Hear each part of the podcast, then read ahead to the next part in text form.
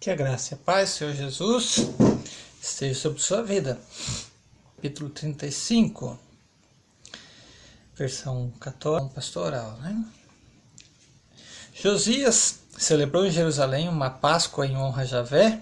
A Páscoa foi imolada no dia 14 do primeiro mês. Josias restabeleceu os sacerdotes em suas funções e os confirmou no serviço do templo de Javé. Josias disse aos levitas que instruíram o povo e eram consagrados a Javé: Coloquem a arca santa no templo construído por Salomão, filho de Davi, rei de Israel. Vocês não precisam mais transportá-la nos ombros. Dediquem-se agora a servir Javé, seu Deus, e a seu povo Israel.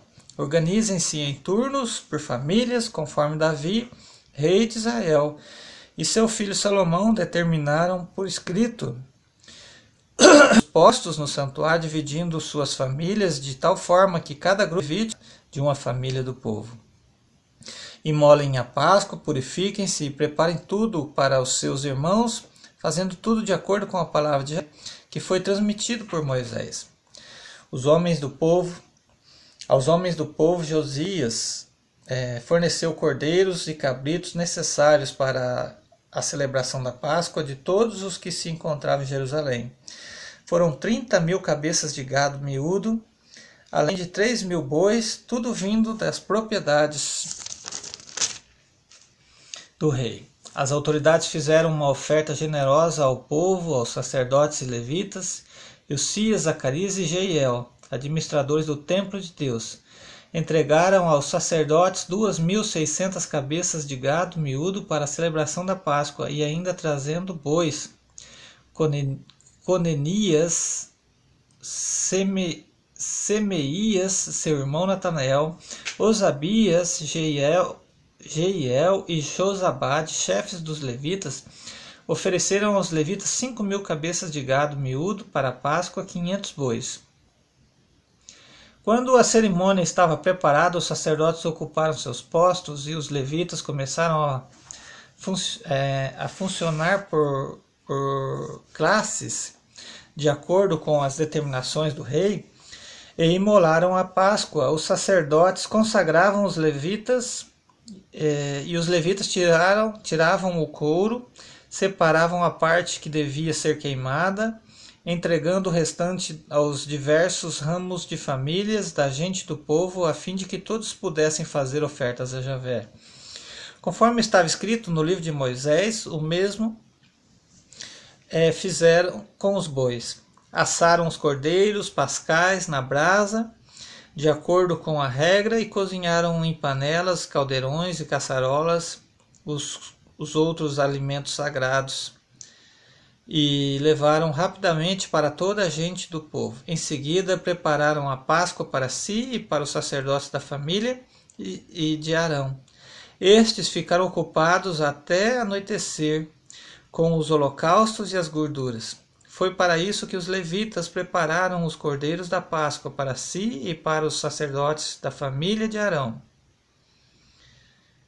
Foi por isso, não para isso, foi por isso que os levitas prepararam os cordeiros da Páscoa para si e para os sacerdotes da família de Arão. Versículo 15: Os cantores da família de Asaf estavam no seu lugar segundo as ordens deixadas por Davi. Nem Asaf, nem Emã, nem Iditum, nem o vidente do rei, nem o porteiro tiveram de deixar as suas funções, pois seus irmãos levitas prepararam tudo para eles. Toda a celebração para Javé foi feita no mesmo dia.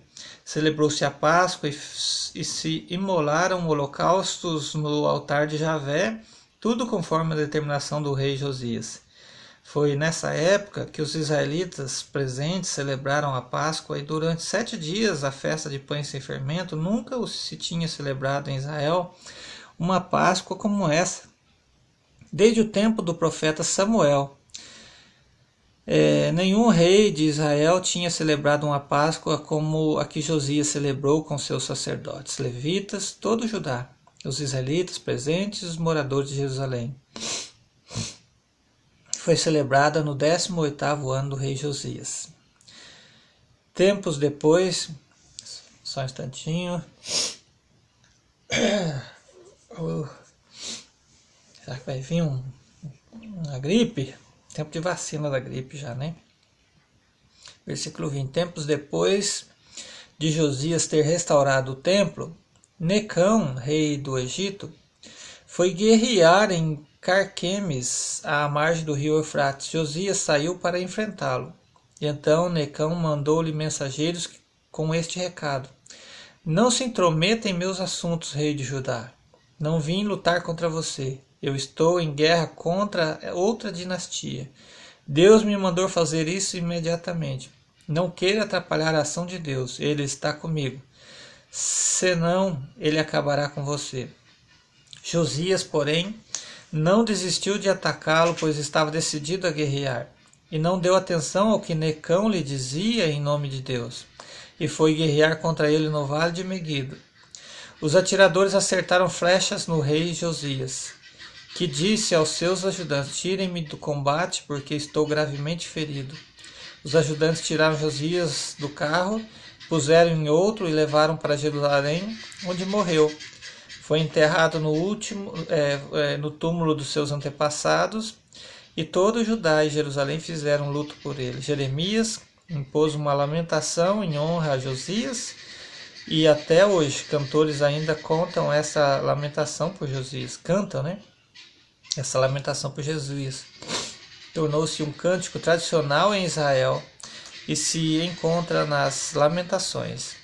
O resto da história de Josias, sua fidelidade, tudo que está e tudo o que está escrito na lei de Javé, suas obras, suas obras do começo ao fim, tudo está escrito nos anais dos reis de Israel e de Judá. Deus abençoe sua vida com esta leitura, em nome de Jesus.